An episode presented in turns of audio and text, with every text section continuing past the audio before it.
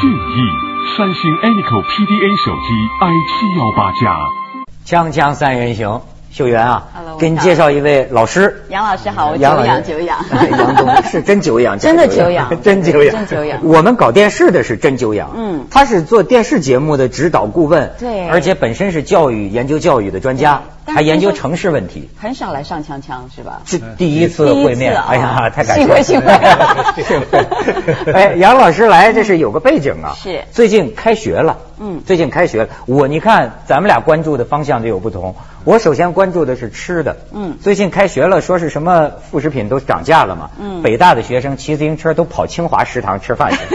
清华比较便宜，对不对？哎，我发现这大学生他很有意思 说北大什么肉啊、炒肉、菜炒肉涨了五毛钱，嗯涨了，然后那个 BBS 上就出现了，说清华大学的食堂便宜，嗯然后说办一个卡怎么办，然后大家都骑自行车跑清华食堂吃饭所。以学生还是真不错的哦，资讯交流迅速。嗯但是实际上呢，最近这个高教，我想有一个您感兴趣的，香港出了一个神童，对对对，我知道。九九岁的沈世军，咱们看看他的照片。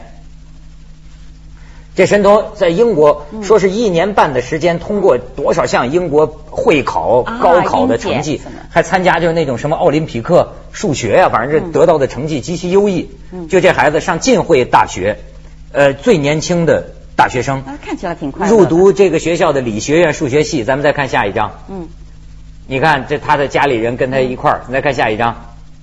哎呦，这孩子这镜头围围绕着，嗯。是香港有史以来年龄最小的大学生了。然后你再看下一张，九岁，这也是最近嗯。孩子的新闻。这位父亲呢，和他的女儿嗯。从海南长马拉松跑到北京，八岁的女孩，嗯，跑了五十几天好像。这个跑了台50几天。湾也播了这个新闻，大家都在拍手，真不容易。在拍手，不是一路上还有人给他父亲提意见呢，嗯。什么运动体育科学家还说说这这对孩子身体好不好啊的？确是也是有很多不同的，就是对孩子来讲，他是不是太压抑？好像每天还要踢腿四百次，是吧？还用踢腿吗？要踢腿，因为他要训练。这个孩子的呃体力消耗是非常大的。他到北京、呃到北京以后做的是体检，就是医生的建议是他应该休息。他好像他父亲还想他再再往往前跑。啊，还往前跑啊？对对嗯。呃，所以这两个心呢不太一样。我个人认为，前一个心呢是嗯确实就是人是天然有差异的，所以好像通常说有百分之一到百分之十的智商特别高的，我们就都叫常儿童或者天才儿童。这种人呢是一个大自然的一个奇迹，就是说是不可复制的。嗯但我觉得这个家长呢，很大程度上是一种人造的童心，呃，嗯就是打造出来的。或者说叫炒作，嗯啊，想说法的有人叫做逼子成才，嗯。啊逼子成才啊。这 所以我觉得第二个故事多少是有些负面的，因为这种宣传或者多的啊不择手段的，你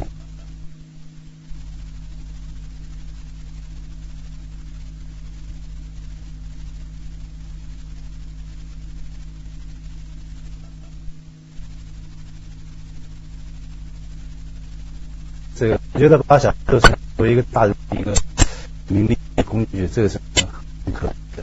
是这个望子成龙。嗯我看台湾人这方面也厉害。其实是现在有很多的人家长都说，就那一句名言嘛，就是不要让自己的孩子输在起跑点上。嗯你将来你怎么跟人家竞争？所以从小的时候，最好你是你会开始会话了，我就要开始教你双语了，就要学英文了，对不对？爸爸妈妈就请了那个菲佣啊什么，就开始要那个菲佣讲的英文其实是有一个腔的，你知道，但是他就是废枪，一腔，你就觉得这样，谢谢谢谢，thank you man。对对，这个费用是说他就是这样，但是小孩子从小要学双语，然后开始稍稍微够先练练习，然后比起那个课排的，现在基基本上小孩要学拼图的颜色，就是拼图不是小孩都喜欢吗？拼怎么拼才能拼出一个大气的花，才是有创意的花？那个课教，而且一个月一万多块哎呀你，知道现在国已经出现了所谓的天价幼儿园，嗯，天价幼儿园。要交十多万，十多万啊，对，在天津啊，在南方都出现，号称十岁以前把孩子培养成什么什么，我个人认为完全不行，当然是不可以吗？不可行。对，看到真正一个大自然的奇迹，不可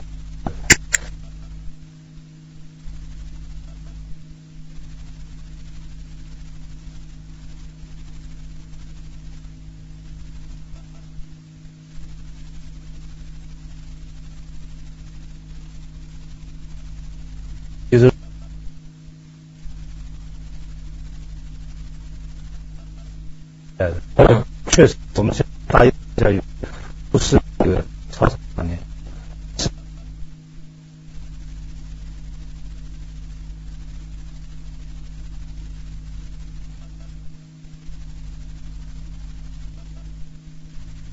觉得自己还哎呦，我只有一个孩子，嗯，这是那个郑衍夫说的很对。他说过去家里四五个孩子啊，家长已经经过一轮自然选择，就知道，哎，老二最聪明能上大学，或者老三最聪明。用老百姓的话说讲，玉龙鸡有一只能叫就行了。对对啊对对 家里就 有有一只能叫就行这样不行，只有一个鸡都得叫。他就非得叫不可。对没错这个确实是你像我在身边朋友那儿，我感觉到哈，要照他们的说法，每个父亲跟我来都没别的聊的。哎呦，我的孩子，你说他怎么这么懂事儿呢？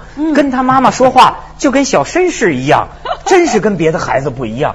或者说他怎么就会画画？他画的那个东西跟那个什么毕加索的都一样。我后来发现，每一个人都觉得自己家孩子嗯是天之骄子，是是神童啊。嗯，那个呃，然后呢，就把我们这个早期教育呢，变成了一个提早教育，呃，这是一个是一个很大的误区。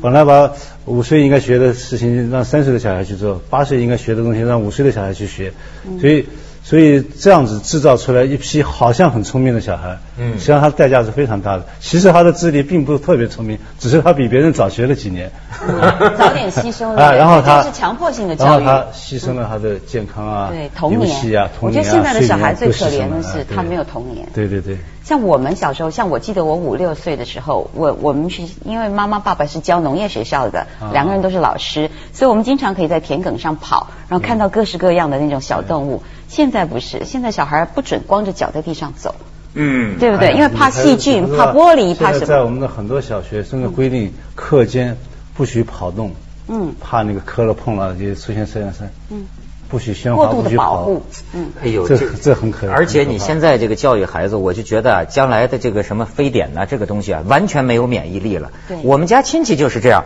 这孩子连门把手都不让他摸，就会因为有细菌。那就洁癖了。啊，就成了洁癖了。有细菌，这个东西吃的，我们吃的饭孩子都不吃但是实际上孩子吃什么呢？就吃肯德基。嗯我说顿顿饭都吃肯德基、麦当那劳，完蛋了，那完蛋了。就是完蛋啊，这真是，然后呢垃圾食物，呃，什么都不能接触，回了家要换身衣服，我感觉外界就像是一个呃细菌的一个一个一个环境。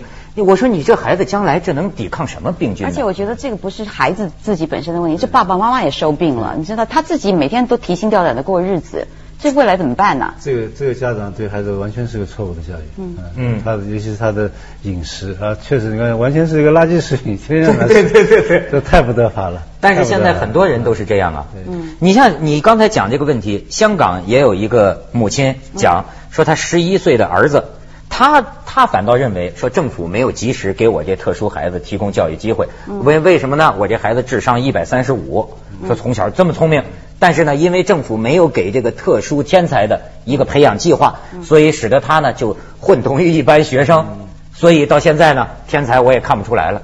那你对这个又怎么？对，这个天才教育呢，是刚才讲的是一种特殊教育，是应该重视的。全世界呢，各个国家也有很多人在研究这件事情。中国呢，从八十年代开始搞了那个科大少年班以后呢，这个热情也一直一直很高。但是呢，但是呢，对天才儿童如何教育是更为得法的，这还是要需要研究。科大少年班算成功吗？科大少年班，我我我这个说的可能有些人不爱听。呃，当然，你从从总量上来看的话，绝大多数人都成为教授啊、学者了。但是我想问的问题是，一个人在二十岁成为教授，跟二十五岁成为教授有没有本质的区别？我们在不在乎？呃，这个牛顿是十八岁发明的什么，还是二十岁发明的？就是你早两年达到一定的成就，放到家，这个是个特别大的起的作用。就尤其根本对人类可以做出大型就这是一个变。现在把啊大学大学什么啊不注意都是我就现在的时代潮流嘛，出名要趁早嘛。锵锵三人行，广告之后见。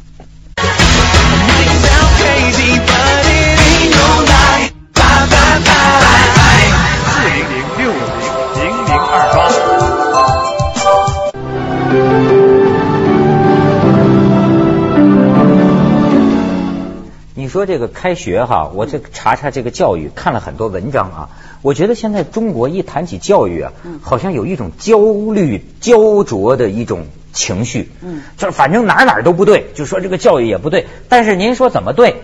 好像也没有个所以然。嗯，你你在台湾有没有感到这种焦灼？台湾的焦灼跟混乱其实不是太一般的啊，因为我们从一个开始就是比如说政府就是领导的机构开始，他对教育的那个尺度还有他的标准就不断在放松。像今年的大学联考，不是十八分就可以考上大学嘛？嗯，所以基本上你根本不用考，你可能到英文字念个就是。Book b o o k 可能拼错两个字你都可以上，这个标准就这次引起极大的争议。还有就是说，现在的孩子上学就这种教育的部分，其实对孩子自己本身他能学到多少，这是一个部分啊。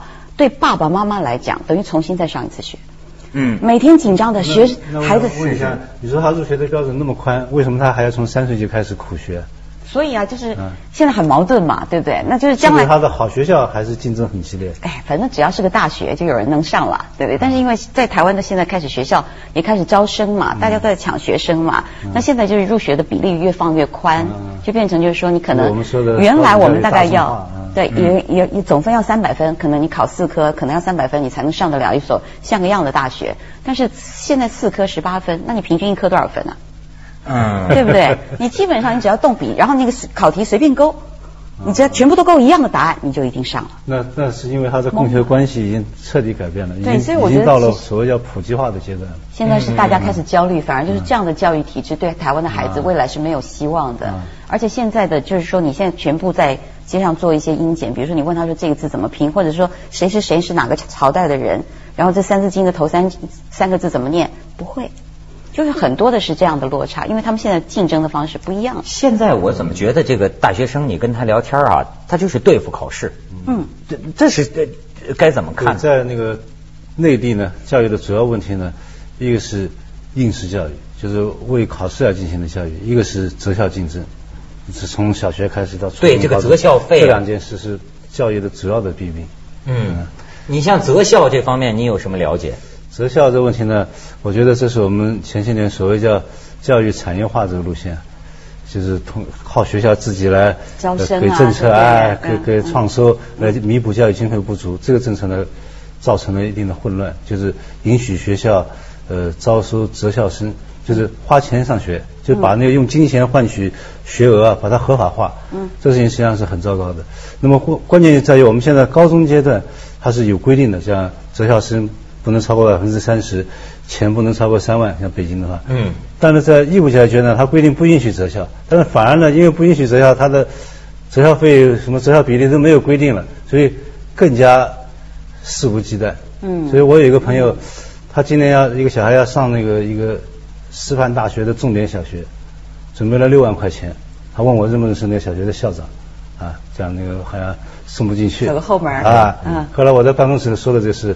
办公室的同事说，还要是准备十万块钱，就不用认识校长了，那马上就认识。你看，你上个大学才多少钱？学费五千块钱，上个小学要花那么多钱。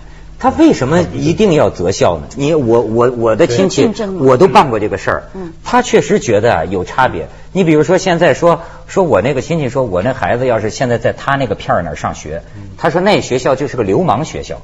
你知道吗？有一种就说你这个重点学校差。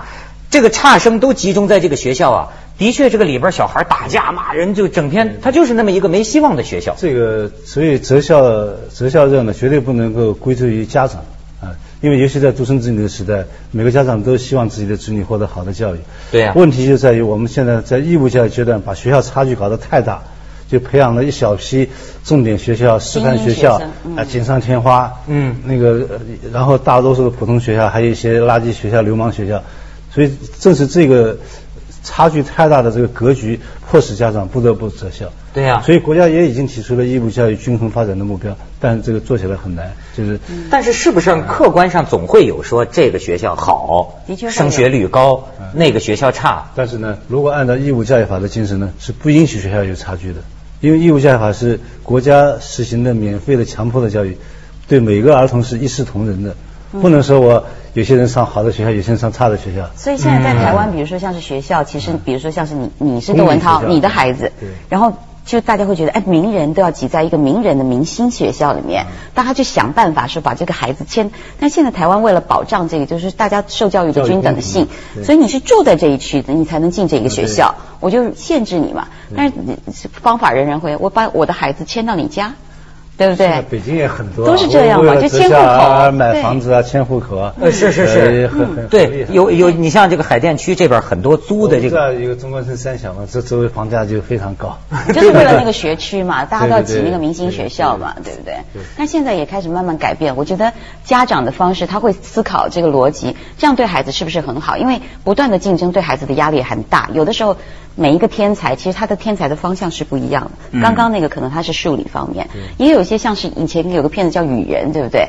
他就是记忆力超强，白痴天才。他白痴，可是他对所有的记忆，每一个数字过目不忘。台湾现在也有一个小孩，他不爱讲话，自闭症，可是他只要看过的日期，他就一翻他就知道，二零零八年的五月三号是星期几。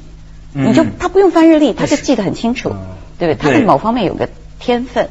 对了，你像说，我不知道您的意思是说这个应试教育不好呢，还是是很必要？呃，应试教育当然是不好的，呃，尤尤其是在这个义务教育阶段，就是儿童、少年儿童的时候，少年少年儿童的教育最重要的，第一是身体健康，第二个是人格发展，第三是保护他的这个学习兴趣啊、好奇心啊、想象力啊等等。游戏玩游戏啊，如果你把他的时间全部都剥夺了，天天睡眠不足。啊，天天题海大战，那这这是种反教育，就是把他的学习的动机啊，全部都压抑了，全部跑。所以中国的学生厌学特别严重啊，到了大学也是，差不多有百分之四十左右就是逃课厌学特别严重。嗯，啊，这就是包括包括还有一个很典型的现象，中国出了很多音乐神童啊，嗯，八十年代，但是呢，长大以后不见不见踪影了。对，什么道理？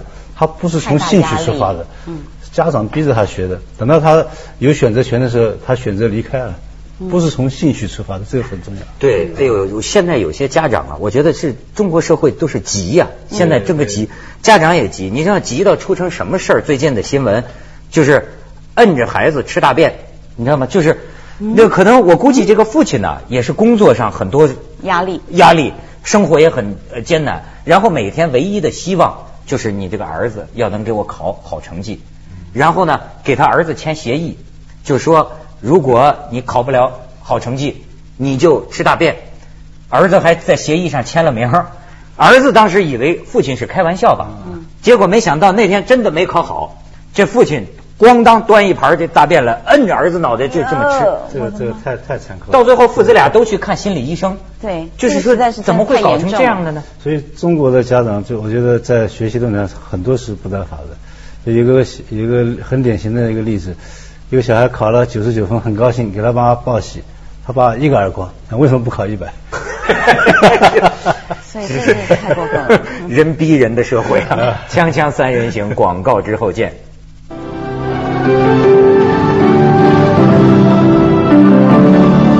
我给你看看这个壮观的一个一组照片啊，就是华东师范大学不是开学吗？你知道这是什么呀？这什么？贫困大学生的家长不都陪着孩子来了吗？学校就安排这些家长们，就这么打地铺。这个是席子啊？席子，你再看下一张，你瞧。哇，好壮观！很壮观吧？这是家长吗？这家长啊，家长从这个山沟里啊、乡下呀，就就就送孩子来了呀。了不起！你瞧，这是这学校给他们的安排。是在体育馆。在在体育馆。学校还算贴心了。这个啊，我我现在老是觉得这个贫富差距啊，是不是个挺根本的东西？不承认也不行。有些你看有钱人，你听他们聊天哎呀，我最后就感慨，你们就是有钱呐。像比如说说，我不行，我的孩子呃要要上美国学习，但是同时他也要上学中国文化，我把他送到哪个贵族学校，那个是专门教国学的，我再把他送到哪里去上学。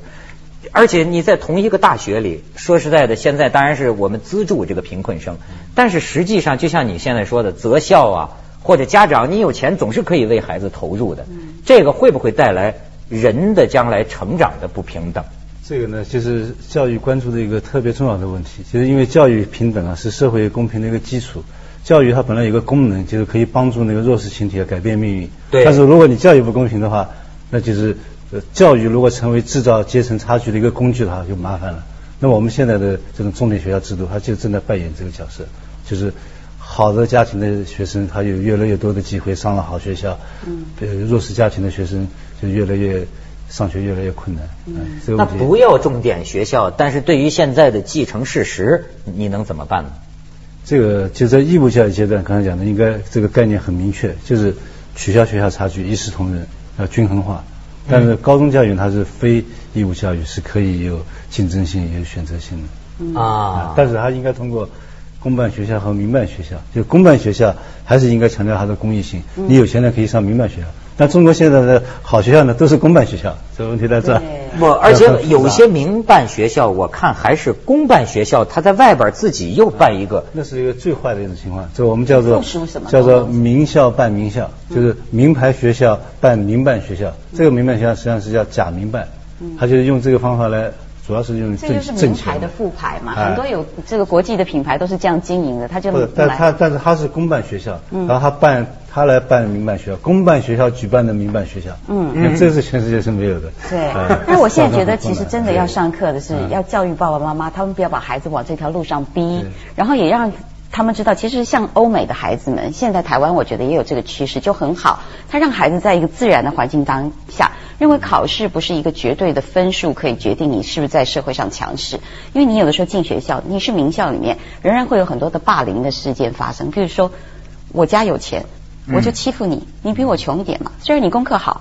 可是我家有司机，我有什么什么，然后我我可以问老师说，老师，我那个下午我跟你说啊，到我家来补一堂习，什么什么东西，然后我就过了什么。嗯但是那个真正规规矩矩念书的孩子，他在学校里，虽然我进了这个学校，可是我还是觉得我不如人。